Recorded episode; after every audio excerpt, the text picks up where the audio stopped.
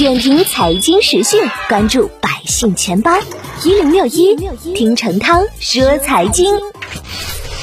今年国庆，大家的钱都花在哪儿了呢？从近日公布的消费大数据来看，健康品质越来越成为消费的焦点，同时旅游、看电影也成为很多人的过节方式。根据商务部监测，十月一日到七日。全国零售和餐饮企业实现销售额一点五二万亿元，比去年同期增长百分之八点五。而在今年以来多地出台政策鼓励夜间经济发展的背景下，夜间消费成为黄金周消费数据的亮点之一。节日期间，各地绿色食品、时尚服饰、智能家电、新型数码产品等销售也是非常火爆的。根据商务部官网监测。通讯器材销售额同比增长百分之九点六，电商平台上健康空调、空气净化器、智能门锁的销量同比增长一倍以上。国庆期间，品质消费、中高端消费、智能消费特征进一步凸显，其中呢，通讯类消费呢增长百分之二十四点三七。从阿里公布的数据来看呢，十月一日到三日，天猫室内新风系统成交额同比增长百分之一百一十一。电动窗帘成交额同比增长百分之一百六十八，家用安防摄像机同比增长百分之八十四，拖地机器人成交额同比大涨十七倍，电动拖把及扫把的成交额同比暴涨二十三倍。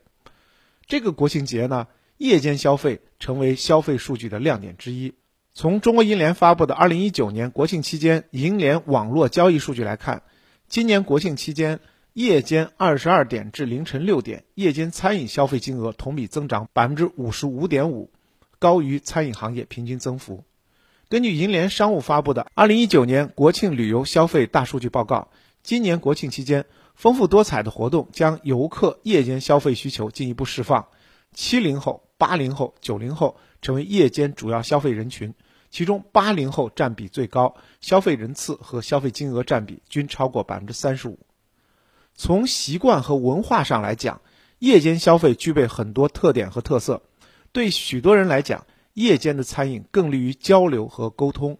餐饮呢，可以看作夜间经济的纽带，而进一步发展包括餐饮在内的夜间经济活动，有助于带动当地整体消费的增长。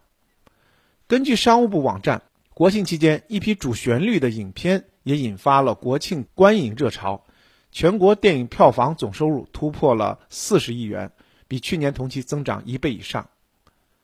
文化和旅游部数据显示，国庆七天全国共接待国内游客七点八二亿人次，同比增长百分之七点八一，实现了国内旅游经济收入六千四百九十七点一亿元，同比增长百分之八点四。国庆期间，全国口岸日均出入境的旅客达到一百九十八万人次。七天合计出境游突破七百万人次。